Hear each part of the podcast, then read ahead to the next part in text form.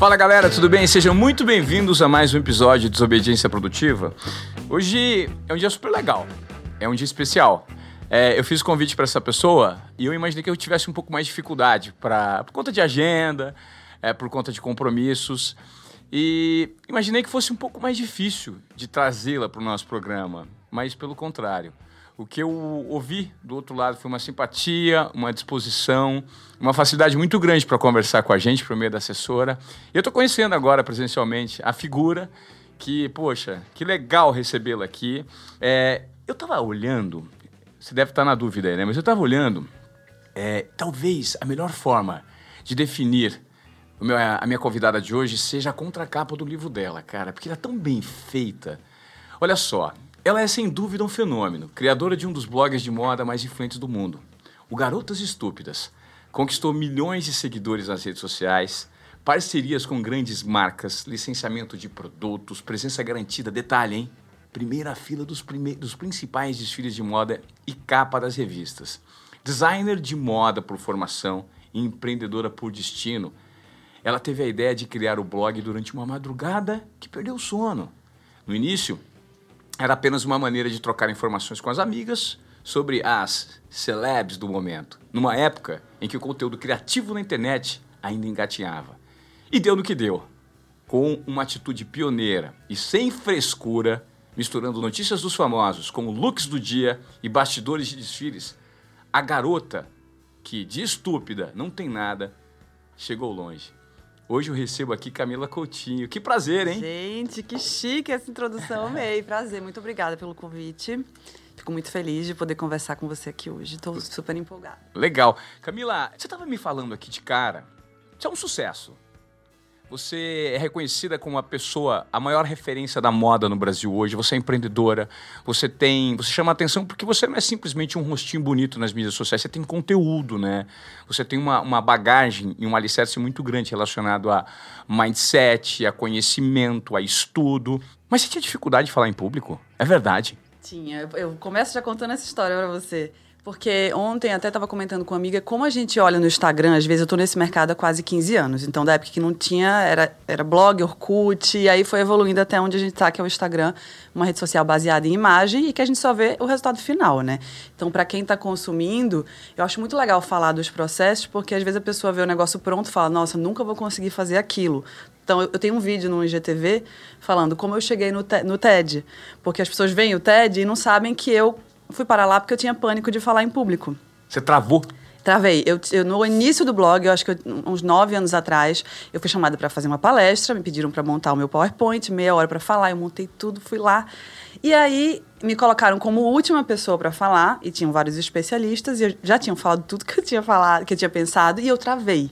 Ivan, eu travei físico, minha boca ficou seca, não consegui falar. Fiquei dez minutos falando e falei, gente, vou encerrar por aqui, não estou conseguindo. E aí fiquei uma semana arrasada, né? Aí veio o trauma, eu fiquei muito tempo sem aceitar nada de palestra, vinha vários orçamentos e eu não, só negava. Fazia entrevistas, mas não conseguia fazer palestra. Quando eu fui lançar o livro, em 2018, eu falei, bom, vou ter que resolver esse problema. Fiquei com isso na cabeça. E numa ponte aérea, sentou do meu lado uma moça que estava tendo uma crise de pânico de voar. E aí eu comecei a acalmar ela, assim, tipo, ah, respira, segurando na mão dela. Aí eu comecei a tentar me conectar com ela, tipo, mas eu também tenho esse pânico quando eu vou falar em público. Era um pouco menos, mas enfim, tinha um link. E ela falou: Ah, é? Pois eu trabalho numa multinacional. E o meu presidente, ele era muito ruim de falar em público. Ele fez curso com esse moço aqui. E hoje ele fala melhor do que apresentador da Globo. E aí eu falei: Bom, vou falar com esse cara. E aí fiz um curso com ele. Um, ele fez uma. Como posso falar? Uma mentoria, uma mentoria. one on one. E aí me treinou e ele fal... e meses depois ele me chamou para participar do TED em Palo Alto College em inglês. E aí foi um super desafio, eu topei, com medo mesmo, falei, depois eu vejo como é que eu faço. E foi muito bom, porque foi uma grande quebra disso na minha cabeça. E a partir daí eu fiquei muito mais solta, enfim. Aí agora eu tô falando. Tá bombando. É. Vem cá, o mundo tá muito louco no Instagram, tá muito cheio de mimimi. Como é que você avalia o mundo das mídias digitais hoje em dia, Camila? Assim, no seu posicionamento. Depois a gente vai falar sobre cancelamento. Certo. Mas qual que é o seu ponto de vista? O Instagram, ele é uma, ele é uma ferramenta hoje de exposição, ele é uma ferramenta que você tem que tomar cuidado. O que, que é o Instagram? Essa pergunta é bem complexa, mas eu amei, então vamos lá. É muito bom que as pessoas tenham voz e que a voz não fique concentrada em poucas pessoas, isso é muito importante. É, porque você, você vem da TV, você sabe de como é, isso era muito centralizado. Então, tem muitos benefícios em a narrativa estar mais pulverizada. Porque é mais gente falando, mais sotaques, mais pontos de vista, mais representatividade. E mais, mais porcaria também, né? Então, a porcaria, eu não gosto muito de usar essa palavra porque eu acho que nem eu, nem você, nem ninguém temos. É, podemos dizer que uma coisa é porcaria ou não, porque se tem alguém consumindo ali, é questão de público. Perfeito. Então tem muito, tem muito essa conversa de, ah, tem que ter conteúdo. E as pessoas vêm para mim falando, você tem conteúdo, por isso. Eu adoro meu conteúdo e eu, é a minha linha e eu sigo ali. Porém, eu não sou ninguém para dizer que a pessoa que posta uma coisa mais, sei lá, uma coisa um pouco mais guilty pleasure ou, ou eu não gosto nem de usar a palavra superficial. Um outro assunto não é válido, entendeu? Porque o Brasil é muito grande, a gente não pode julgar o que é bom ou ruim. Mas voltando para a sua pergunta, é, o Instagram tem esse benefício de pulverizar a narrativa e de trazer muitas opiniões, e por isso muitos assuntos novos e perspectivas estão sendo falados. Não acho que todo mundo tem que falar sobre tudo. Acho que é muito também perigoso. São dois pontos. Tudo é pulverizado no mundo. Então, ao mesmo tempo que é incrível, é muito perigoso. Porque as pessoas podem falar e nem, nem sempre elas são especialistas naquilo e nem sempre elas pesquisaram. Aí vem o problema da fake news, que é um problema muito grande, que deixa a informação muito sensível e a informação hoje em dia guia o mundo né? elege presidente, guia para onde o mundo está indo. Então, ao mesmo tempo que é uma benção, é uma maldição se não for bem cuidada. Então, por isso, eu, eu tento trazer, até em paralelo com o meu processo mesmo de amadurecimento, um pouco mais de clareza para esse consumo da rede social. Então, como o mundo mudou muito em um, dois anos, drasticamente, em 15, imagina. Então, assim, eu ajudei a construir conceitos quando eu comecei, que hoje em dia eu tento desconstruir. Porque eu já entendi que é, o mundo mudou e o mundo é, é outro e faz parte da minha responsabilidade também ajudar a mudar alguns olhares aí. Você tem algum exemplo de conceito que você construiu e hoje está desconstruindo? Tenho vários. É, por exemplo, se você bota no Google meu nome, você ver muita foto minha, são mais de 10 anos de foto, e muito Photoshop. Eu, eu tinha muitos complexos, eu, Camila, comigo mesmo, assim. Por exemplo, eu não tirava foto séria, eu me achava horrorosa, séria. Então eu só tirava foto sorrindo. E aí saía da, das fotos da campanha, ficava assim, por favor, Deus, que ele escolha a foto rindo, por favor. E aí era é, noias, que a gente vai. É porque para as mulheres é muito mais difícil, Ivan, porque, por exemplo, você está aqui, você tem cabelo branco, você está lindo de cabelo branco, mas a gente, se a gente tem um cabelo branco, eu tenho uma mechinha, que às vezes eu deixo ela grande. As pessoas ficam assim, ó, olhando para a mecha. Então a gente não pode ter cabelo branco, a gente não pode ter celulite. A gente é ensinado que celulite não existe quando a gente nasce. Sendo que existe, o neném nasce com celulite, né? Então a gente fica a vida inteira lutando, nadando contra a maré e isso cria umas noias na nossa cabeça. E eu fazia muito Photoshop, eu mesma nas campanhas. E eu tô, aos poucos, me livrando disso. E é muito gostoso, assim, porque fica eu, entendeu? É porque você representa muitas mulheres que de repente vivem esse mesmo drama que você. Também. Você dá voz para elas. E muita gente precisa ser representada hoje, né? É, e, e, dá, e dá uma conexão, assim. Então, por exemplo, eu tô tentando usar menos filtro no Instagram. Tem dia que eu uso, tem... ontem eu não usei nenhuma hora, então já fico mais feliz. E aí vai quebrando. Essas pequenas coisas significam bastante. Só que ao mesmo é muito doido. O mundo hoje realmente está doido. Por quê? Ao mesmo tempo que tem esse discurso e muita gente indo para esse lado, cada vez mais filtro, cada vez mais harmonização facial. Então, realmente, o mundo está muito extremista em todos os pontos. Mas o, o, a minha maneira de falar está sendo essa. Então, eu fico feliz de ter, de conseguir trazer luz para esses pontos de vista. Você enfrentou muito preconceito? Porque hoje é muito fácil chegar, sentar com você aqui e falar: ah, a Camila Coutinho tá aqui, pá. Lógico, você é famosa, você tem. Você é, traciona é, centenas de milhares de seguidores, milhões de seguidores, tudo que você faz é tendência, porque você conseguiu um carimbo e um selo é, diante de muito esforço, creio eu, na sua trajetória. Então hoje é muito fácil chegar, ai Camila Coutinho, vem cá, tá, todo mundo quer estar do teu lado. Né? Porém, Imagino que você, por ser mulher, por ser bonita e por lidar com um assunto que gera muito preconceito, que é a moda, você deve ter tomado porrada pra cacete no começo. Então, esses preconceitos que você listou, eu não senti, certo? Mas, por exemplo, como eu comecei criar, criei uma coisa há 15 anos atr- atrás que não existia, que era o blog, tinha muito preconceito com a blog, blogueira, tipo, com a credibilidade dessa nova maneira de comunicar. Então, eu posso te chamar de blogueira hoje? Você se ofende ou não? não me ofendo, mas eu acho que hoje em dia eu englobo mais coisas, porque blogueira Claro. se refere só ao blog. Então, hoje Sim. em dia a gente tem TEDx, tem livro, tem artigo, eu sou colunista. Não, eu não te vejo como blogueira, mas Aham. alguém, alguém que te chama, por exemplo, de blogueira não vai te ofender. Ah, zero. Não, de jeito nenhum. Tá. De jeito nenhum. Só que é- eu, eu acho que eu comunico. Eu gosto de Perfeito. falar comunicadora porque acho que engloba falar, Tudo. né? Tudo.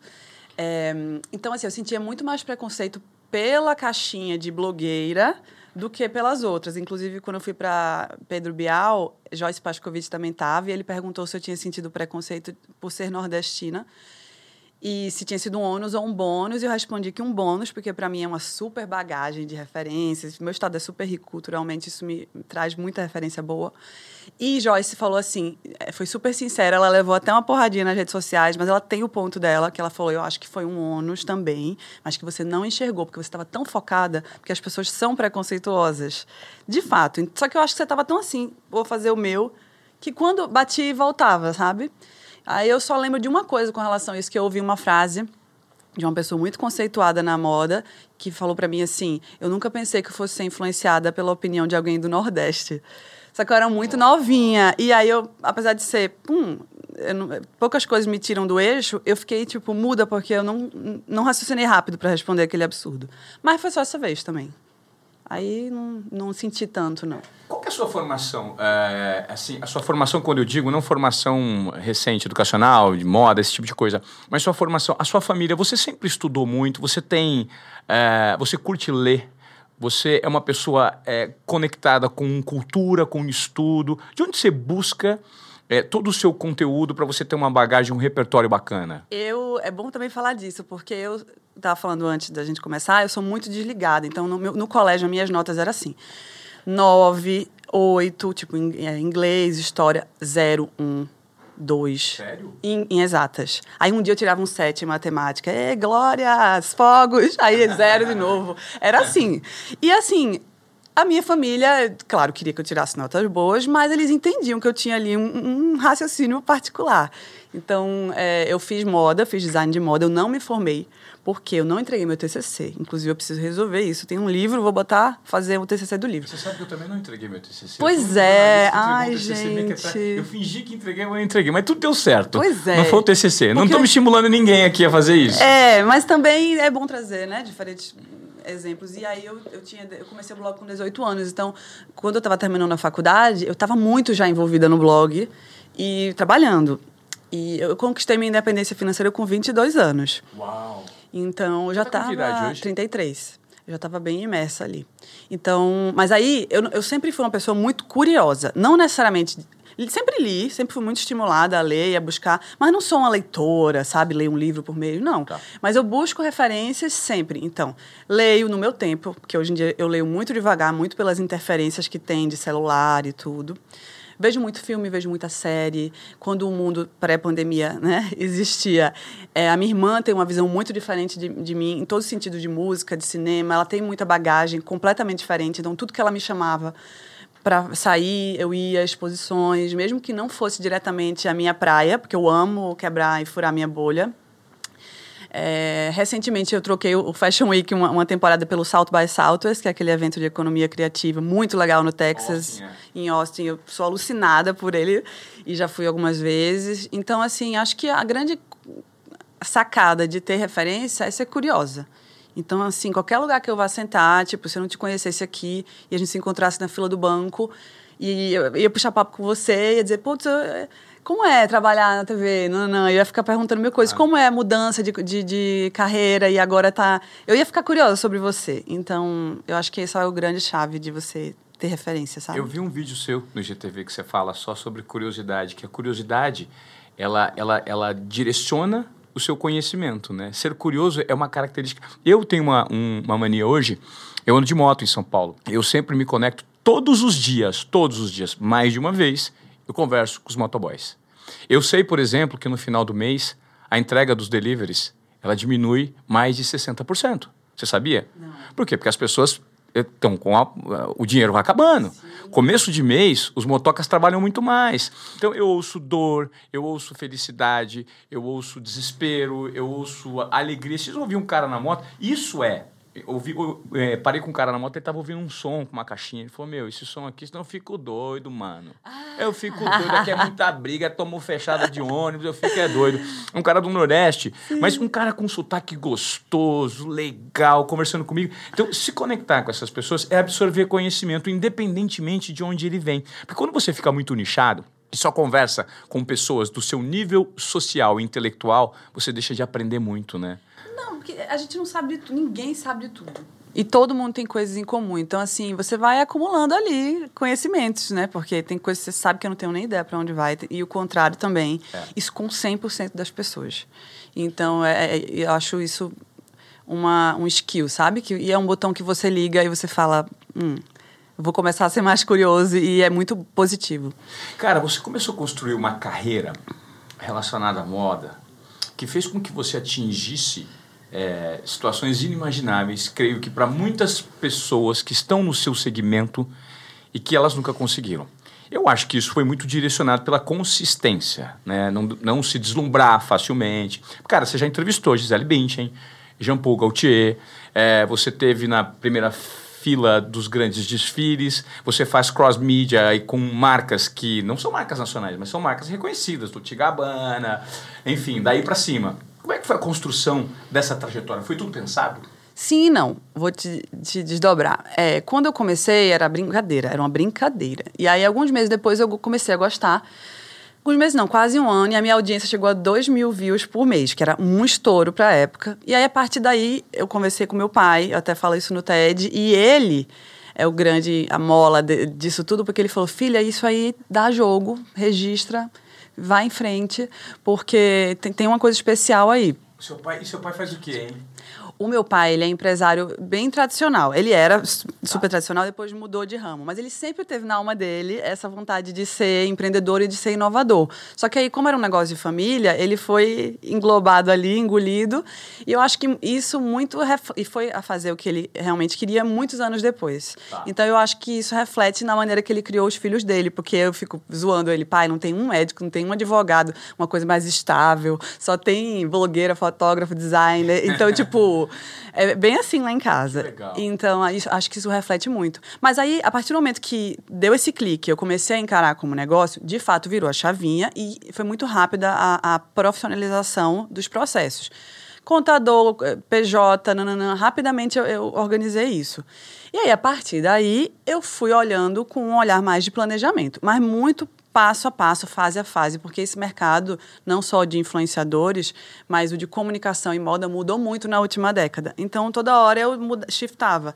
É, sei lá, primeiro eu foquei em, em é, organizar o Garotos Estúpidas como veículo. Aí depois eu percebi que quando eu postava coisas na primeira pessoa, como Camila, bombava mais do que as celebridades, porque estava rolando esse movimento da blogueira, né, ah. como personalidade.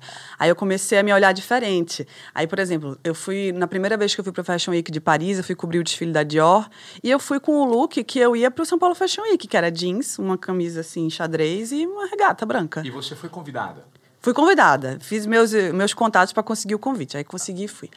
Quando eu cheguei lá, eu fiquei morta de vergonha, porque eu, eu fiquei com vergonha porque eu era, eu tava assim, como se eu tivesse indo para a faculdade e as pessoas estavam super produzidas. E aí deu um clique na minha cabeça que eu falei, caramba, não, eu não tô mais no lugar do, por trás das cortinas. As pessoas estão olhando para o que eu estou vestindo, entendeu?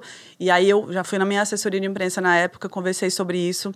E a gente fez um planejamento de estar mais próximo das marcas de luxo, de focar. Eu comecei a montar meus looks antes de ir Fashion Week, que era uma coisa que eu não fazia, porque a primeira fila, os influenciadores viraram uma nova vitrine, uma nova maneira da marca comunicar. E aí por aí vai, em todos os raciocínios, culminando em agora que eu decidi diversificar e lancei a G Beauty, que é a minha marca de hair care. É, tem seis meses que a gente lançou e muito louco que as pessoas estão começando a me enxergar como empreendedora apenas agora, porque eu tenho um produto. Porém, eu sou empreendedora desde que eu lancei o blog, porque era um negócio que não existia, entendeu? E você já lançou o blog com todo tipo de estruturação que fez com que isso te possibilitasse crescer, né? Você já teve a noção de contador, assessoria de imprensa, é um esse tipo de profissionalização. Você acha que hoje em dia para quem quer começar um negócio digital? Porque creio que as pessoas olham para o digital e falam, cara, é só você ser bonita, se arrumar e fazer isso, isso, isso que eu vou bombar.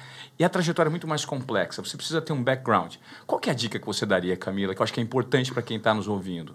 Olha, essa coisa de, nossa, só você, é, é, quando eu comecei era bem é, Girl Next Door, dica de amiga. Depois ficou essa superprodução, que durou por um tempo por conta do Instagram, que de novo é uma, é uma rede baseada em imagem, então é natural. Agora deu uma saturada. E aí as pessoas estão voltando a olhar para as coisas menos produzidas e mais originais. Eu acho que é um outro passo do não só não produzidas, mas assim, muito originais. Tipo assim, a coisa que você achava que era o seu, entre muitas aspas, defeito, ou a sua coisa que era meio estranha, a sua maneira de falar, ou a, sei lá, um monte de coisa pode ser isso, é o seu trunfo. Então, quanto mais original você, mais originalidade, verdade você trouxer para o seu discurso, vai bombar. Se você quiser ficar na parte mais de foto, nanã, mais é, buscando a perfeição, a busca, porque a perfeição não existe, né? Pode dar certo também, mas é muito cansativo. Eu saí desse lugar para vir para o lugar de ser mais eu e olha, é um, é um, alívio, porque eu estava eu tava nessa fórmula de superprodução e, e é muito cansativo. Cara, eu tô tentando pegar um post é, de um cara que eu admiro muito aqui no meu Instagram, que é o Ricardo Bazar, e ele diz o seguinte, ó. Um dos principais motivos que muitas pessoas não conseguiram viver a vida dos seus sonhos é porque estão muito ocupados e focados em convencer os outros que eles estão vivendo essa vida dos sonhos. Faz muito sentido com o que você está dizendo, né? Sim. né? E com esse nível de produção de conteúdo que as pessoas pensam que precisa ser feito hoje. Totalmente. O Instagram é isso, né? É, é, é, obrigar a gente a julgar no primeiro impacto. Já é do ser humano, é meio natural isso, mas agora é mais ainda. Então, é por isso que eu falo, eu adoro o Instagram. Eu pago meus boletos com meus trabalhos no Instagram, Instagram. também, muitos, além de outra, outras coisas, né? Mas é, eu acho que, mais do que nunca, ele tem que ser consumido com muita clareza, muita. E é uma responsabilidade, de todo, uma responsabilidade de todo mundo tocar nesse assunto, porque senão a gente vai ficar doente mesmo. Porque é, é, é muito forte a influência, sabe? É feito para que domine a gente, vicie a gente. Então a gente tem que entender como é que está sendo o nosso consumo das redes sociais. Você já se sentiu em algum momento usando o Instagram? Porque eu estou te dizendo porque eu já me Sim. senti. Às vezes eu estou bem, me desconecto um pouco e aí eu pego e olho para o lado, isso aconteceu durante a pandemia. Eu olhava para o lado e falei, cara, eu estou num momento meio frágil. Eu estava num momento frágil, pessoal, enfim. Todo mundo tem suas questões. Óbvio. As pessoas vivem seus altos e baixos. E eu olhava para aquela pessoa do meu lado no Instagram e via algo assim, fora de série. E a gente, por ser por sermos humanos, né? A gente sabe que não tem que se comparar, mas a gente se compara. E aí a gente se sente mal. Você já se sentiu mal olhando pro lado no Instagram? Super. Tipo assim, não. É, veja, eu trabalho com isso, eu sei como funciona. E mesmo assim, às vezes a gente cai na armadilha. Por isso que eu bato tanto na tecla da originalidade, de você parar para prestar atenção em si mesmo, porque aí você vai ter a clareza de reconhecer os seus feitos. Porque tem muitos, e tipo, cada pessoa tem os seus e tem o seu caminho. Então, assim, por exemplo, vou te dar um exemplo recente. Eu, Camila, não durmo mais, eu não durmo há mais de um ano, quase dois, com, alarme, com o celular no quarto. Eu não uso mais o alarme do celular, eu comprei um despertador e eu recomendo todo mundo a fazer isso. Ficou repetidamente todas as, as entrevistas falando, porque é uma benção. Você, ah, o, o, iPhone não fica do seu lado? Não, eu deixo ele na sala e vou dormir sem e acordo com o despertador. Por quê? Não é legal você ir dormir e acordar e o seu primeiro e último estímulo seria isso aqui tanto fisicamente pela luz e tanto mentalmente pelo estímulo. Porque imagine você abrir uma caixa de Pandora de manhã. Pode ter uma boa notícia, pode ter uma má notícia. E isso vai pautar o, o seu dia. dia. Então você precisa acordar, entrar na sua vibe, que você que manda, e depois você entra preparado em contato com os estímulos daqui. Um belo dia, a minha internet não estava pegando, meu despertador é Wi-Fi. Aí eu, putz, vou ter que acordar com o negócio, com o celular. E aí, a primeira coisa que eu vi foi uma outra influenciadora que eu admiro muito, que tinha feito uma capa que eu queria muito fazer de uma, de uma revista que, tipo assim, ah, nossa, eu tava louca pra sair na capa dessa revista. E meu primeiro coisa foi assim, tipo, nossa, poxa, queria que Eu tinha acabado de fazer um, um, um, trabalho muito incrível. E aí, essa pausa que você dá e você olha e fala, não, essa pessoa merece isso muito também. Ela fez uma coisa muito legal. E eu já fiz coisas muito férias e vou fazer mais também. Então pronto, tchau. Fazer meu café. Entendeu? Esse raciocínio que as pessoas precisam ter. Primeiro, se blindar e depois raciocinar. os sentimentos, entendeu? Porque se você se, você se deixar entrar no looping, aí eu ia passar o meu dia inteiro com abuso, entendeu? Eu não vai tenho- me servir de nada. Eu tenho um curso de comunicação que fala justamente sobre isso e eu tenho uma parceria com uma neurocientista, a gente montou baseado nisso. É, é exatamente o que você falou, eu vou te dar um ponto de vista é, da neurociência, que é assim, ó. A gente não controla o que a gente sente, mas a gente, a gente não controla o que a gente sente, mas a gente controla o que a gente pensa. E o que a gente sente vem do que a gente pensa. Então, se você pensar coisas positivas, os sentimentos vão ser positivos. Agora, se você pensar coisas negativas, tudo que vem desse pensamento negativo vai te trazer más sensações. É muito ruim, é. Tem que, tem que ter né? atenção. E, e a gente também tem aquela tendência, né, Camila, de comparar. Isso é nosso do ser humano.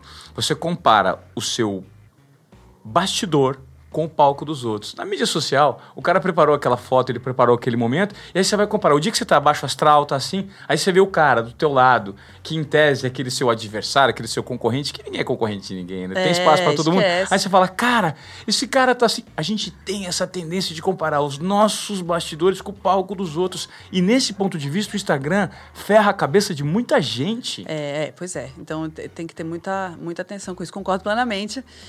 E a gente sabe, né, gente, que não é aquilo. Quantas vezes a gente vê uma foto, o casal, ai, te amo, vida perfeita. Quando vê, uma semana depois, gente, eu tô aqui anunciando que eu tô separando. Exato.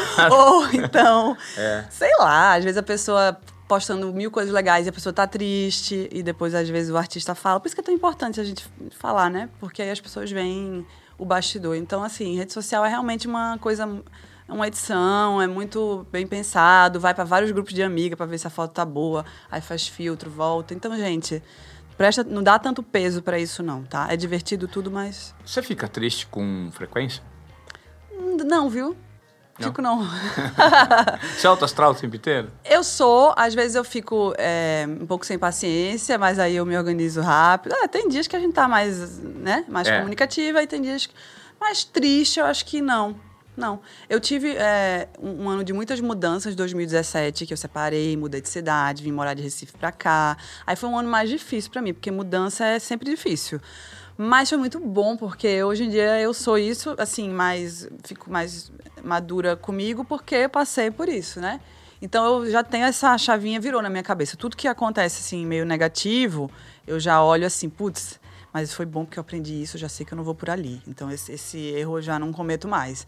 E é como você falou, é a maneira que você interpreta, né? Sim. Então, É, eu noto que você tem uma simplicidade e uma clareza de raciocínio muito grande. Você usou isso a seu favor quando você conseguiu fazer essa aproximação com as marcas, essas grandes marcas? E quando você percebeu que essas grandes marcas internacionais relacionadas à moda, você passou a ter uma relevância para elas? Quando foi essa virada de chave? Eu sempre tive uma inteligência social bem boa. Eu acho que eu, sou- eu gosto de pessoas. Então, essa coisa de comunicar é meio nato, mas óbvio que foi desenvolvendo ao longo dos anos. E eu até fiz um vídeo que é bem acessado no YouTube, que é 10, maneiras, 10 dicas para quem quer trabalhar com moda. E uma das dicas é respeite a hierarquia, porém, todo mundo tem uma coisa em comum e, e todo mundo.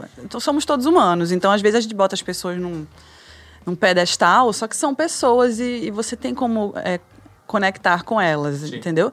Então, eu sempre raciocinei de uma maneira não muito montada, mas assim, tipo, é, eu sempre tive disponível para as pessoas, eu sempre escuto quando a pessoa está falando comigo, eu estou prestando atenção, é, eu sou curiosa. Isso, dá, isso cria uma conexão muito verdadeira. E isso é muito útil, porque a pessoa vai criando confiança em você, entendeu? Perfeito. Tá fazendo sentido? Muito, porque é, é- é uma fronteira de conhecimento. Quando você se propõe a ter esse tipo de comportamento, você absorve, né? Você não precisa estar lendo um livro. Isso é aprendizado também. E aí o network, ele tem um timing. Porque, por exemplo, vamos dizer, eu te conheci aqui hoje. Aí eu já vou chegar e, tipo, ai, Ivan, me ajuda nisso. aqui." Tipo, não, eu tô aqui, conheci você, a gente teve, criou um link, eu tô à sua disposição.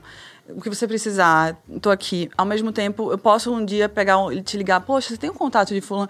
E as coisas naturalmente tem o timing, porque se você chega para uma pessoa e pede a atenção dela e você não tem nada a, também a, é é uma questão de parceria a oferecer, você perde a, a atenção daquela pessoa. Então na próxima, entendeu? Ela próxima vez ela não vai te escutar. Óbvio. Eu penso muito nisso também, Sim, de não gastar o tempo dos outros, sabe? É, você pô, como é que eu vou tentar hoje? Ah, Camila Coutinho veio aqui. Camila, então vamos fazer o seguinte: seguinte: eu vou te, vou te chamar para almoçar e depois a gente vai à tarde no shopping que eu quero te mostrar um negócio. E à noite eu queria te conhecer, eh, te convidar para conhecer um outro espaço legal. Muitas pessoas fazem isso e às vezes colocam os pés pelas mãos. Eu sei que deve acontecer com você, acontece comigo. E essa medição, essa, essa, essa dosagem, essa afinação. É, sensibilidade. E aí, isso eu uso para tudo, assim, na minha vida. Tudo mesmo. E eu, enfim, acho que eh, respondendo essa pergunta das marcas é isso. Às vezes você, é uma marca muito famosa que você pensa, putz. Por exemplo, Chanel é, é uma marca que é muito difícil de acessar. Muito, muito difícil. Então, assim, eu fui, já fui nos desfiles, É mas. mais? É mais. É, mas você vai no desfile, mas aí a marca veste só uma ou duas pessoas. E aí eu tenho um relacionamento com a Chanel de muitos anos. E elas só foram me vestir para o desfile agora, é, antes da pandemia, muito recentemente. E aí agora eu vou fazer um projeto muito legal com eles que eu vou poder falar depois. Então, assim, tem o timing das coisas e você sentir o timing das pessoas. Então, eu acho que isso. Você tem que criar essa sensibilidade e não ser tão ansioso nesse sentido, sabe? Sei. E estar disponível para as pessoas, independente se, tipo, se, se as pessoas têm uma coisa a oferecer para você ou não, porque eu acho que volta eventualmente na vida e é muito bom quando você, a sua credibilidade você constrói pela opinião que dão sobre você quando você sai da sala, né? Então, às vezes você fez uma coisa para uma pessoa e ela tá num lugar e ela fala de você uma coisa que você nem sabe, mas voltou para você. Isso é muito Deepak Chopra. É o momento que eu tô vivendo. Ah! É impressionante, cara. A gente tá chegando aqui. tá- Eu fiz os 21 dias de abundância durante a pandemia e eu gostei tanto dos 21 dias que eu já tô no, no dia 210. Eu tô fazendo os 21 dias o tempo. você conseguir fazer meditações todas certinho. É meditação, você tem que fazer meditação, né? Você sabe que sabe como funcionou? Foi o seguinte. Eu tava num momento que eu fiquei isolado num lugar que tinha muito verde. Eu fiquei no litoral norte, na casa da minha sogra, é uma casa é, na praia que tinha muito verde. Só que eu tava num momento de muita dor interna relacionada ao que tava acontecendo ao mundo e tal. E aí esses 21 dias são 21 dias e 15 minutos por dia só. E uma meditação guiada pelo Deepak Chopra.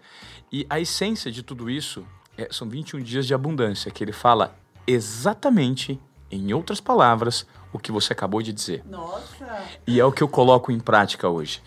É o poder da gratidão. Quando você é grato e você entrega para o universo, o universo invariavelmente vai te devolver. Gente, não é à toa que essas palavras estão sendo faladas tanto, hashtag gratidão, porque a gente já tá ouvindo com o ouvido assim, às vezes de, ai, ah, hashtag gratidão, ou hashtag é, self-care, ou hashtag, tipo, é, empoderamento. Não é à toa, entendeu? Não. Porque, de fato, é, é, é muito poderoso, sabe? E, e é, é simples também, ao mesmo tempo, né? É, quanto mais você entrega, mais você recebe, né? É, hoje em dia, como você consegue organizar seu tempo? Porque eu tenho uma dificuldade enorme para lidar com o tempo e tem tanta coisa para fazer. Você se cerca de pessoas que, que gerenciam o seu tempo ou você é muito disciplinada em relação à agenda? Sou zero disciplinada. Preciso ser mais, inclusive. Eu tenho muita coisa acontecendo na minha cabeça ao mesmo tempo. Essa é a minha personalidade. Você é intuitiva? Eu sou, eu sou. Mas eu acho que isso é uma coisa de, de quem trabalha com criatividade, sabe? De os links ficam toda hora, 24 horas trabalhando, e eu tô mandando coisas, referências, ideias de vários assuntos ao mesmo tempo. Então, se é uma característica, eu prefiro não lutar contra e usar de uma maneira que seja mais positiva. Então, eu delego, eu sempre investi muito na minha equipe desde o início. Então, eu tenho pessoas qualificadas ali para delegar coisas que eu não preciso fazer e confiar. E, ao mesmo tempo que a decisão final é minha, eu nunca tive empresária assim que dissesse, vai por aqui. Né? É, mas, ao mesmo tempo, eu preciso de pessoas que me ajudem a organizar as minhas ideias e as minhas prioridades. Então, tem algumas pessoas, tem comercial, tem Gil, que é assessoria de imprensa. Tem, a- recentemente eu contratei uma secretária executiva, porque aí tinham várias com as três, as três empresas, tinham coisas vindas de vários canais, fora a minha vida pessoal. Tá, as suas E três aí- empresas nomeei pra gente aqui. ah, Camila Coutinho, né? Tá. Como pessoa, é Garotas Estúpidas, que é o blog, hoje em dia é é como se fosse uma revista digital. E a G Beauty, agora, que é outro modelo de negócio. Então, uma coisa que eu tô aprendendo muito ainda, sabe? Então, é, o, o dia, ele vai... Eu comecei a tentar dividir, tipo assim, sei lá, duas vezes por semana eu tenho reuniões que eu não mudo de G Beauty, que são dias fixos, mas falo o dia inteiro, né, com as pessoas. Tento é, separar um dia para gravar conteúdo, nem sempre eu consigo, porque às vezes as pessoas pedem a data para fazer alguma coisa. Aí a gente vai desenrolando ao longo. Mas aí, por exemplo, no final de semana eu não trabalho, Só se for muito bom o cachê. Mas aí, aí, eu, aí eu falo assim, aí minha comercial fala, chegou um, um orçamento, mas é pro sábado, que ela quer fechar, né? Mas é pro sábado, então... Ah, mas é tanto. Aí eu, ai, Carol, então tá bom, a gente vai só dessa vez. é porque seu tempo é precioso. Não, mas eu, é brifado. Tipo, sábado e domingo é só se for uma coisa muito fora da curva. E saio para jantar com meus amigos, estou com meu namorado, eu não tra fico trabalhando. Eu acho que são essas, essas, esses limites, assim, que você tem que colocar, porque senão ninguém coloca por você. Então é você que tem que dizer, entendeu? Existe muita rixa, inveja e briga é, por vaidade nesse meio que você que você está é, tá inserida? Eu não sinto muito não, porque o meu perfil, isso, é, essa, você pode soar uma resposta ensaboada, mas eu, de fato eu não alimento isso. Eu tenho, tipo, não, não chega muito em mim desse jeito. Por quê? Eu sei quem são as minhas amigas, que eu ligo e falo, amiga, ó, o que, é que tu acha? Divido 100%, quase 100% da minha vida. E eu sei que eu tenho colegas que eu admiro, adoro, estão ali no mesmo business que eu. Só que o ambiente da internet, apesar de ser uma coisa que parece um pouco com o mundo da moda, de modelos, que é muito sobre imagem, ele também é muito colaborativo, sempre foi. É. Então, diferente das revistas que não fazem collab, ou das TVs que não fazem collab, nem os jornais, a internet só se cresce se você fizer collab. Então, isso já quebra desde o início, porque você precisa do outro. Perfeito. Então, meio que não tem muito espaço para isso, porque se você ficar na sua bolha, é muito ruim para o seu negócio. Tem gente que você não gosta, Camila? É, é assim, tem. creio que todo mundo tem gente que você não gosta, né? E as pessoas que você não gosta, elas sabem que você não gosta e, e, e isso é, é algo declarado ou não? Não, não. Eu acho que, por exemplo, é, como eu posso dizer? Para eu não gostar de uma pessoa, a pessoa tem que ir muito longe, sabe? Porque por, por mais que eu já tenha me decepcionado algumas vezes ao longo do caminho, eu não fico, tipo, bitolada com aquela pessoa e querendo fazer coisas. Não, eu tiro da frente. Eu tenho tá. esse negócio que, eu, às vezes, eu, eu, fico até meio assustada, porque eu dou a chance, faço, né? mas quando sai, sai mesmo. Então, assim, é como se não existisse mais para mim quando é muito sério. Mas tem pessoas que eu, eu, brinco com as minhas amigas. Gente, a gente tem que aprender a botar o povo nas gavetas, porque tem a gaveta da prioridade, que são nossos amigos, nossa família, quem a gente gosta. Tem outras que não é tanto, mas que você. E tem a gaveta das pessoas que você tem que conviver. Então, tem certas pessoas que você não chega, não briga, eu não sou uma pessoa que briga, mas que é uma convivência controlada ali, bom para os dois e pronto. Eu acho que você tem que ter esse discernimento de quem é sua prioridade ou não e o nível de prioridade das pessoas, né? Então, eu diria que, obviamente, tem gente que eu não, não me conecto tanto, mas não vai virar um ponto na minha vida, porque a nossa hora é cara, né, para a gente ficar gastando. Exatamente, para você se para você povoar sua cabeça é... com um é. pensamento que não necessariamente ele te preenche. Eu vi que recentemente você é, você falou sobre algo que é tema na sociedade hoje, um tema talvez dos mais relevantes, que é a cultura do cancelamento. Você disse que não existe cultura do cancelamento, né? A cultura existe, mas... O... Assim, é que, na, na, verdade, o impacto dela talvez esteja minimizado. Eu acho, sabia, Ivan? Porque é, essa, esse é um tema que está bombando, né?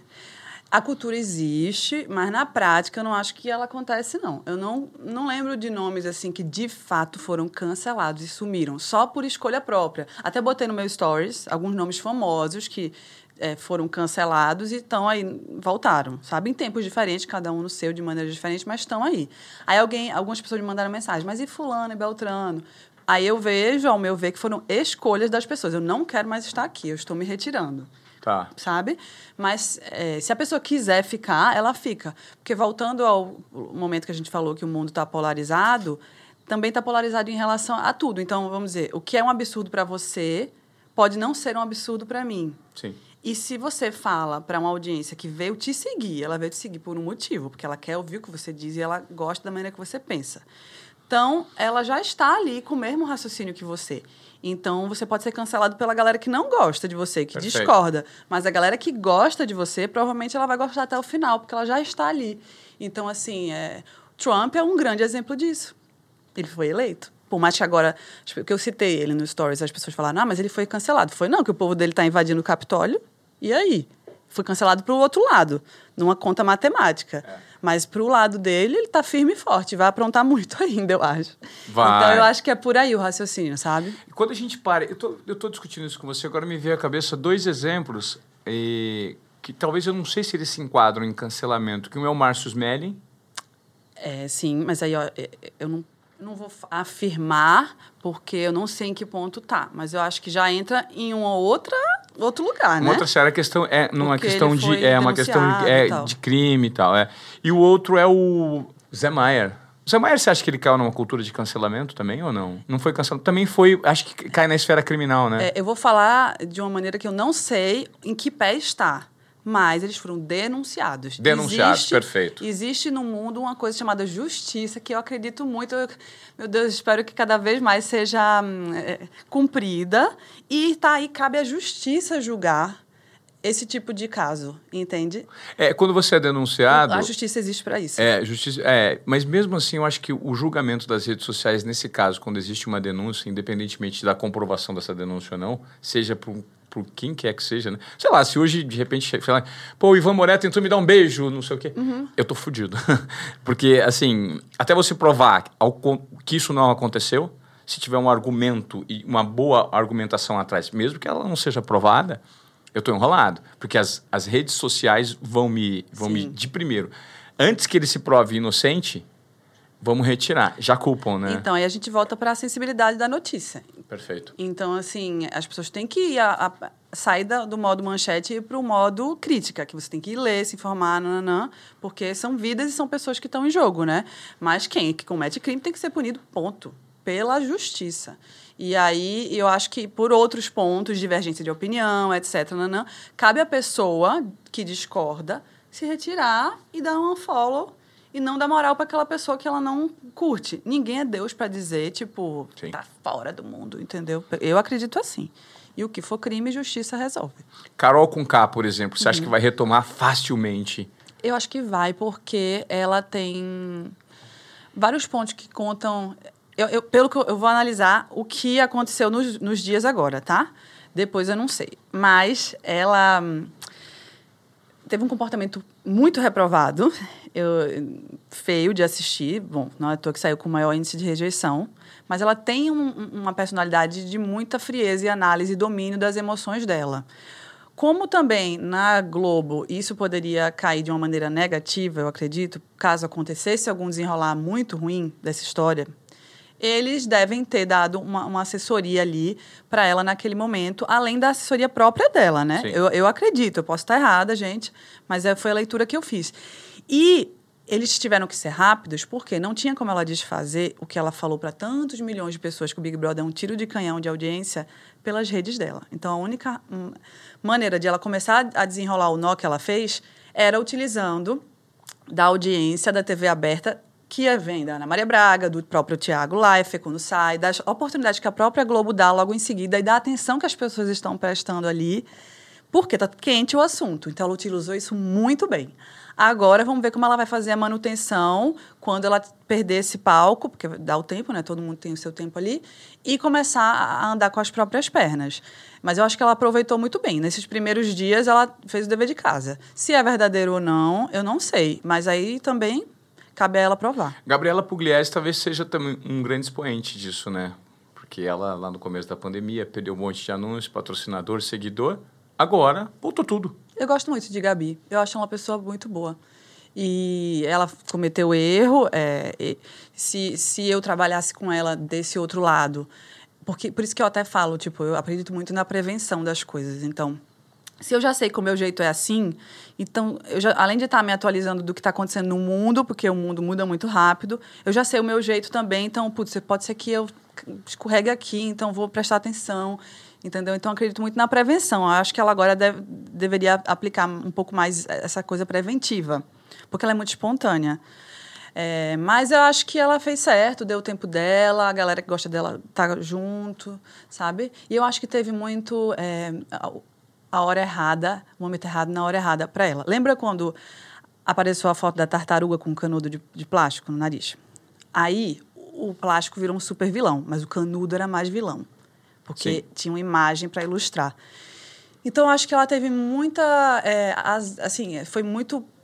Bom, às vezes as pessoas têm que aprender alguma coisa dali, né? E ela acredita muito nisso. Então, assim, aconteceu num time muito ruim, sabe? Uma coisa que hoje em dia poderia acontecer e ter um efeito completamente diferente. Então, para mim, eu, eu falo, nunca falei isso para ela, mas depois eu vou mandar esse podcast, que ela foi o canudo do plástico. ela foi O a. canudo da tartaruga, né? Ela foi. É, O o, canudo da. Ela foi a pessoa que exemplificou aquele problema naquele momento, entendeu? E aí eu acho que ela resolveu de uma maneira boa, tá aí. Aí você vira, você vira o bode expiatório, né? E de repente o primeiro leva mais pancada. Leva mesmo. leva mais pancada. Você sabe que tudo que isso que a gente está falando significa o nível de engajamento para muita gente que você tem hoje nas redes sociais. Eu vou trazer esse assunto para você porque recentemente eu li um livro do Mário Vargas Llosa, que é A Civilização do Espetáculo. E ele diz muito nesse livro sobre a cultura da frivolidade ou contracultura. Como é isso, hein? Vamos lá.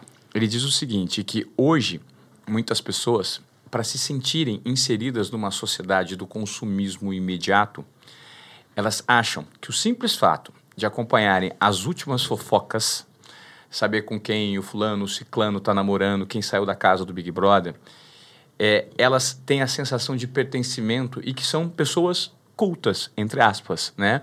E que não necessariamente isso propõe um crescimento. Porque o tempo que hoje é gasto por conta dos algoritmos do digital, você poderia antigamente, há 40, 50, 60 anos, gastar se propondo a exercer a paciência ao ler um livro, absorver um conhecimento um pouco mais denso, que de fato é edificador e que vai ajudar na sua formação cultural. Então, hoje ele diz que grandes celebridades das mídias digitais que não necessariamente produzem um conteúdo forte e que possam fazer com que essas pessoas cresçam na vida delas, elas foram essas pessoas substituíram os grandes artistas, os grandes músicos, os grandes transformadores, os grandes escritores que perderam espaço. Porque é muito mais denso você pegar um livro para ler sobre filosofia, que de repente vai te direcionar, e é muito mais simples você pegar o Instagram e olhar, ou as redes sociais, ou última fofoca.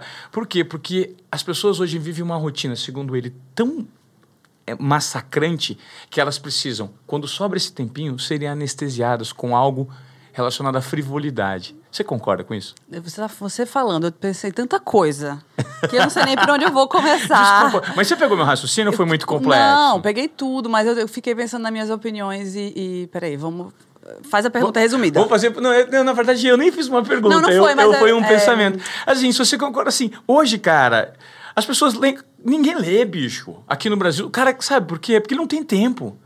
E não é culpa só dele, existe toda uma máquina funcionando por trás para gerar retenção de atenção nas pessoas. Eu, vou- vou- eu quero sua atenção, eu te capturo. Ah, é isso. É, Né? é o mercado da atenção. E aí você se sente em quando você absorve coisas que não te acrescentam em absolutamente nada. Você só se sente dentro de um, um- parte de um conjunto maior e você, pá, eu sou culto, eu tô sabendo de tudo. Você- eu, às vezes, eu sou muito questionado, Camille.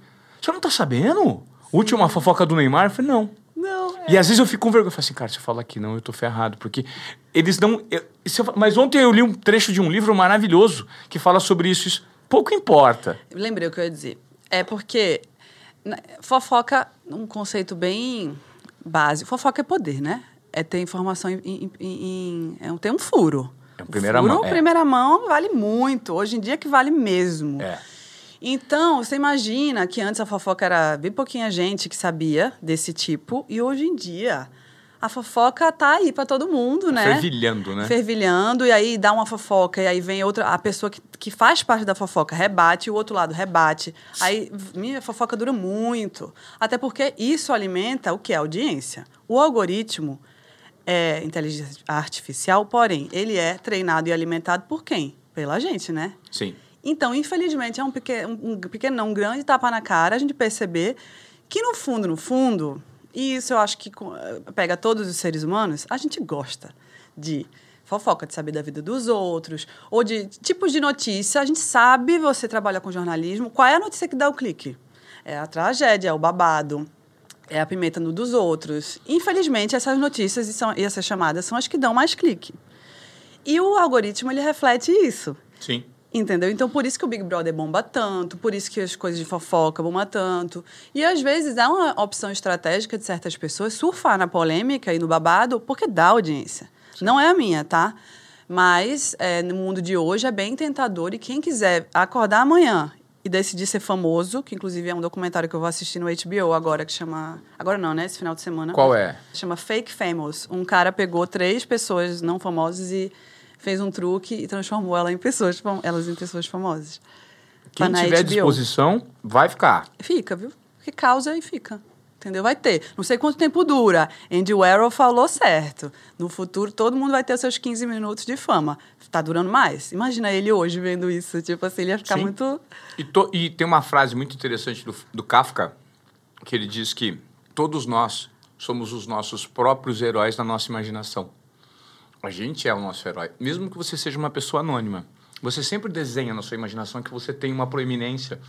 E isso, de repente, direciona esses 15 minutos de fama, né? Ah, eu acho que todo mundo quer ser notado, né? Todo mundo quer, quer fazer uma coisa que importa, seja na qualquer esfera.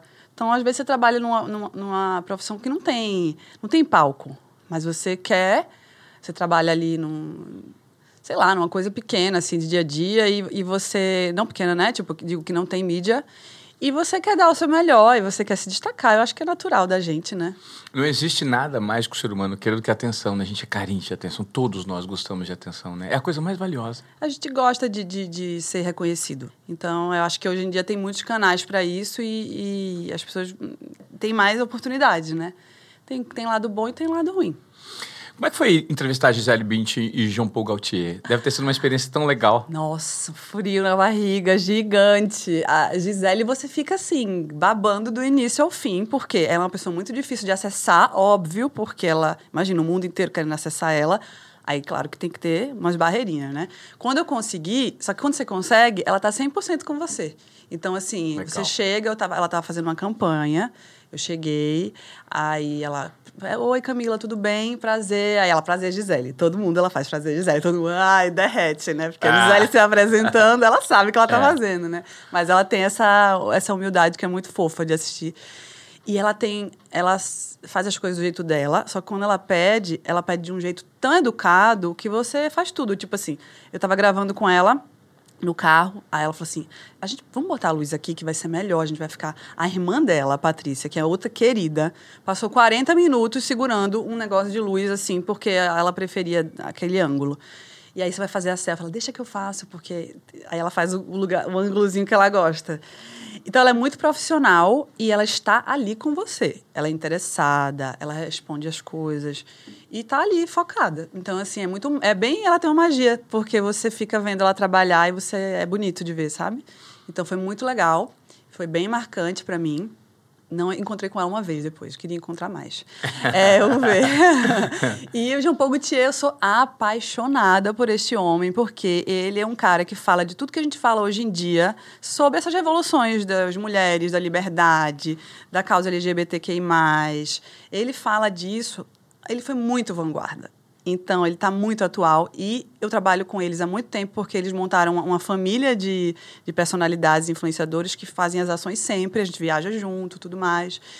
É, e tá todo mundo muito alinhado com, com os conceitos da marca dele. E aí eu tive essa oportunidade, porque eu desfilei na Mangueira, ele teve uma ação. Porque ele fechou preta por ter, né? Que é quando você vai na loja Sim. e compra. Aí só tem alta costura, porque a alta costura posiciona o, é o mercado de perfumes dele, que é o que bomba mais e é- pertence a Pucci hoje em dia. E aí, a estratégia dele, é toda pensada assim, de branding. Então, ele faz as ações mais malucas para reforçar o brand Jean Paul Gaultier e vender beleza, não vender roupa Perfeito. para o grande público. E aí, ele, uma das loucuras que a gente fez juntos foi desfilar na Mangueira. Aliás, na Portela, tô doida, a Portela vai me cancelar, eu já desfilei na Mangueira, já desfilei nas a duas. gente edita aqui. Pode deixar. E ele fez um carro baseado num quadro da Tarsila e todo o que fala sobre carnaval. E aí vestiu eu, Carol Trentini, Elaide Ribeiro e o João, que. Meu Deus, eu esqueci como pronuncia o sobrenome dele, mas depois a gente coloca. Tá. E aí foi super especial, assim. Aí eu tive a oportunidade de entrevistar ele, ele foi maravilhoso, é um cara muito inspirador. Falei muito, mas vale a pena quem gosta de moda checar a história dele. Porque eu, go- eu gosto muito do conceito de que é luxo, é. Só que moda faz parte da construção, né? Do, do- da nossa sociedade. Então não é porque a gente não pode comprar uma bolsa naquele momento da Chanel ou da Dior, ou não quer mesmo, porque a gente não é obrigada a querer comprar. Mas todo mundo deve saber, deve ter a oportunidade de saber da história. Porque tá ali, acessível e faz parte, sabe? Sim, sim. Então, assim, tem muita coisa interessante na história dele.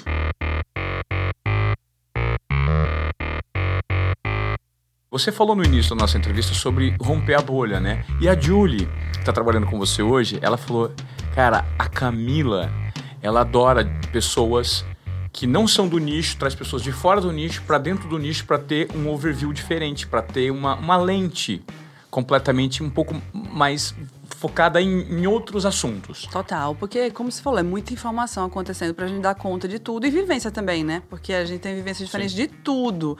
Por isso que é, é, é, a diversidade é uma coisa que eu quero cada vez mais melhorar mais dentro da minha empresa, não só na parte de fora de conteúdo que a gente já faz bem, mas na equipe.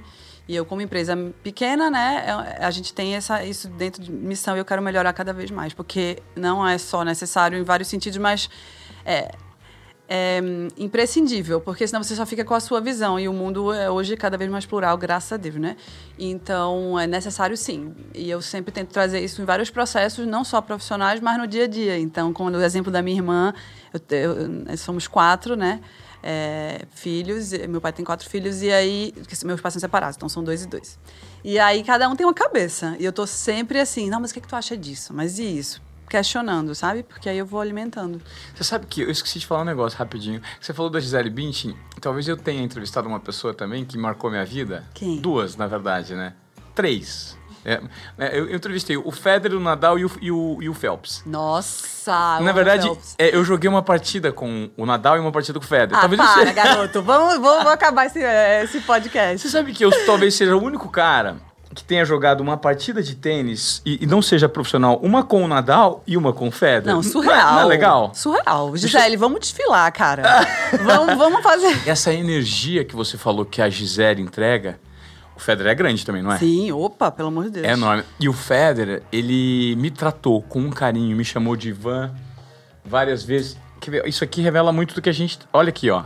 A gente sorrindo. É, esse cara tem energia muito boa. Eu não sei nada de tênis, mas eu, quando eu vejo a foto dele, eu acho. Não tem energia boa? É, é. E como é bom estar do lado dessas pessoas e essas pessoas destinarem para você a energia que você merece. Mas eu vou te fazer uma pergunta. Por que eles não fariam isso? Eu acho que para mim o questionamento é esse. Por que ele não seria legal? Eu vou te dar a resposta. Porque 99% das pessoas, é, e isso acontece muito com o jogador de futebol, uhum eles, eles têm o entendimento que eles são e não que eles estão. Eu amo essa frase. Desculpa te interromper, mas eu precisava dizer, porque eu acredito muito é? nisso. Então, assim, eu, quando eu apresentava o Globo Esporte na TV Globo, e a TV Globo tinha a relevância que tinha, por conta do digital não ser tão grande, eu sempre me apresentava para as pessoas que eu, eu não sou apresentador do programa ou do esporte espetacular. Eu, eu estou então era uma função que eu exercia com muito orgulho, assim como, sei lá, de repente, o cara que é político, ele é governador de São Paulo. Ele não é, ele está governador de São Paulo, porque o período de fama dele vai sair Total. naquilo. Então, quando você se propõe a romper com isso, se reinventar, tendo esse mindset de que você não é, você está, e a nossa vida é um constante é, aprendizado, é um constante período de transformação, você realiza melhor essas coisas. Então, respondendo a sua pergunta, eu que eu acho. Jogadores de futebol, exemplo, são pessoas que às vezes desmerecem muitas pessoas que estão ao lado por é, não perceberem que eles só estão. Eles vão se aposentar um dia, né? E o tratar as pessoas bem faz parte, eu acho, que de um preparo que é behind the scenes, né? É, é os bastidores, é, a educação que você recebe, é, é, o meio que você é criado, isso construi. E aí você nota que Gisele e Feder devem ter uma bagagem muito grande do ponto de vista familiar e de herança cultural, né? É, mas aí eu acho que é a vivência de, de cada um. Você conviveu mais com o mundo do esporte do que eu. Mas acho que vai da vivência de cada um. E eu acho que isso não está linkado à classe social. Mas eu, eu acho que é isso, é você entender que, como você falou, que eu concordo 100%, é estar, não é. Então tudo vai e vem e ninguém é melhor do que ninguém. Todo mundo está ali na mesma batalha, entendeu? Não é só porque você está... É, entrevistador que você não tá jogando o tênis no Mundial, que eu não sei o nome, Wimbledon, né? É, não, sei são lá. os quatro grandes lãs, é. É, que você é pior que ele. Então, tipo assim, entende? O cara que. A pessoa que chega nesse. Isso é o verdadeiro. Sabe? Legal, né? O parabéns. Não é só a capa da revista ou o livro escrito. É que você é depois disso. Então é um exercício é, diário, né? Por isso que família é tão ó, importante, porque você volta para sua raiz, né? Perfeito. Eu estou terminando essa entrevista e você quer fazer alguma pergunta, Marcelinho? Esses dois que são apaixonados por você. Que fala, Marcelinho? O que, que você quer perguntar? Vem aqui perguntar no microfone, vai. Deixa, ah, pede acho. licença, vem cá. Pede licença. O Marcelinho é o nosso produtor aqui no Desobediência Produtiva, moleque, gente boa, sangue. Faz uma pergunta aqui no microfone pra Camila, cara. Vai lá. Bom, é. Camila, como o nosso público ele é bem diversificado, tem pessoas de todos os segmentos é, que estão tentando empreender. Você recentemente passou por uma mudança de marca e você analisou e decidiu apostar de uma outra maneira, depois de passar por um, uma situação adversa que foi a, uma trapaça da, da criação da marca. Como que você sai um pouco, é, sai um pouco de jogo, sai um pouco de jogo, olha para onde você vai e o que você deixaria de dica para quem quer dar essa virada e construir o próprio negócio ou talvez modificar o que já está rolando já. Você tá vendo? Isso aqui é produtor. Que honra, cara. Moleque bom, sabe muito. Parabéns pela pergunta. Maravilhosa. Vamos lá, deixa eu pensar. É, tem muito a ver com muito do que a gente falou de ligar o botão da sensibilidade. Então você liga o botão do não sou o centro do mundo e aí você consegue ver o que está acontecendo. Se você tá tipo assim, nossa, lacrei, agora tô aqui, ninguém me tira, é bem difícil, porque acontecem coisas assim que você é ultrapassado naturalmente, assim. Então você ter essa sensibilidade, eu acho que é super importante. E muito do que eu faço é, é levado pelo que eu tô com, tudo do que eu faço é levado porque eu tô com o que eu tô com vontade na minha vida. Então dá para acompanhar o meu amadurecimento pelos trabalhos que eu estou fazendo e pelo posicionamento que eu vou tendo, de vida mesmo, porque o nosso trabalho é muito é a primeira pessoa, então é muito linkado, sabe? Então, por exemplo, recentemente eu apaguei meu Twitter, 100%, passei a tarde inteira não tinha muito tweet. Eu apaguei também, as velhas. Eu não sou aquela pessoa mais, tipo, sabe? Eu já mudei tantas minhas. Eu olhava e falava, meu Deus, não é possível que eu falei isso. Porque é isso, é um amadurecimento, é uma mudança de mundo, etc. Então, como eu mudei muito os meus raciocínios, isso vai, foi pautando. E aí o GE Beauty, por exemplo, veio primeiro de um incômodo que eu tava assim, nossa, minha vida tá muito sem rotina, eu tô um pouco agoniada. Eu já mudei a pauta do assunto, comecei a falar de outras coisas, isso já me deu uma, um alívio ali que eu saí daquele looping só da moda. Mas aí eu falei, ah, eu queria ter um, um diversificar meus negócios, acho que está na hora, eu tenho dez, mais de uma década aqui.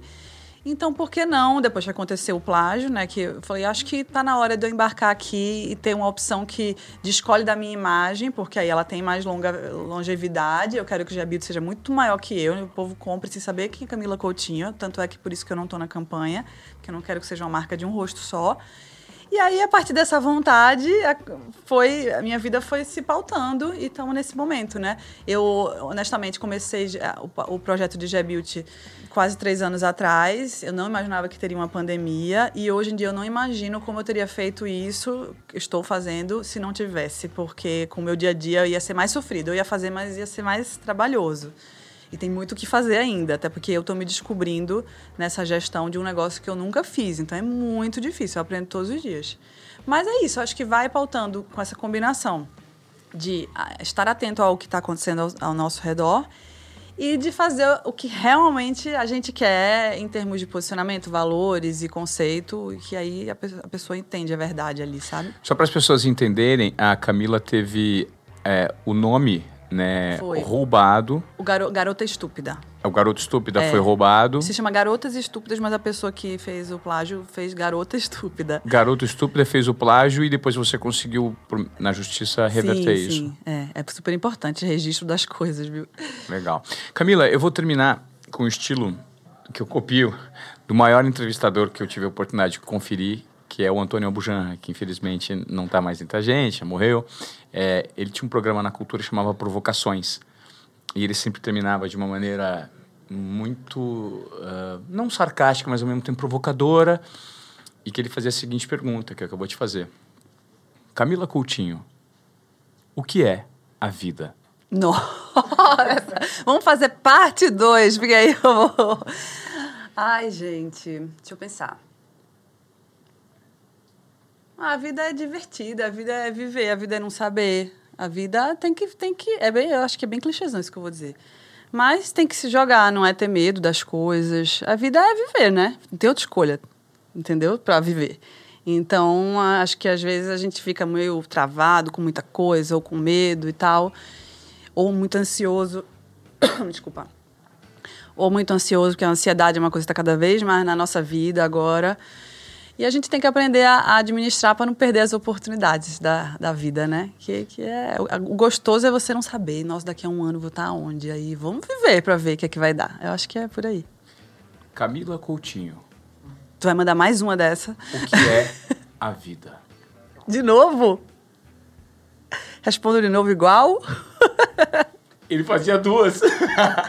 ele fazia. Esse é o, é o mood, porque assim, ele fazia duas mesmo. Ele fazia. A primeira se respondia, aí ele fazia assim, ó. Camila Coutinho, Aí você. o que é a vida? Aí você ficava. Essa é a pergunta mais desconcertante que alguém pode fazer para uma pessoa. Tá vendo? Mas eu tô plagiando uma. Você não tá brava comigo. Eu não, jeito nenhum, é ótimo. Já, já acordou, já, né? Não, É mas é muito legal. Eu não conheço, eu vou pesquisar, né? Sou É, Provocações, ele tinha um, um programa na TV Cultura que era Provocações. Cara, eu gostaria muito de agradecer o seu tempo, Eu a sua amei. atenção e a sua entrega, que eu acho que é mais importante. Me senti muito feliz por conseguir trazê-la num curto espaço de tempo, pelo fato de você ser muito acessível e pelo fato de você ser uma pessoa que inspira. Eu acho que a sociedade precisa de pessoas que quebrem protocolos, inspirem e tenham um comportamento de desobediência produtiva, que nada mais é do que intuição, é o tripé. Intuição, confiança e coragem. Eu acho que você tem de sobra, né? Poxa, gostei. Muito boa a tatuagem e muito legal entender de onde veio o nome. Mas eu queria dizer que eu amei também. Me, me, assim, me diverti muito, amei as perguntas, amei fazer os raciocínios para responder as perguntas. E, enfim, parabéns. E obrigada a equipe inteira por me receber. Legal. Camila Coutinho, Desobediência Produtiva. Se você curtiu esse episódio, sabe o que você vai fazer? Você vai compartilhar com alguém Boa. aqui no Spotify. Isso mesmo. Vai compartilhar no Spotify e agora a gente começou a colocar os nossos episódios também no YouTube. É, de uma forma despretensiosa. E aí o Marcelinho fala pra mim, cara, ative o sininho, as notificações. Quem faz isso é minha filha, de 7 anos. Eu não sei fazer dessa forma. Você quer seguir? A gente segue porque é bacana tanto no Spotify quanto no YouTube, nós nos propomos a entregar um conteúdo que gere uma reflexão. Não é simplesmente o bate-papo, é te provocar, tá bom? E me Valeu. segue também, gente, arroba Camila Coutinho. Ah, você, você tem muito seguidor. Eu vou deixar de perder o seu, qualificado. É isso. Obrigado, Camila. Obrigada, adorei.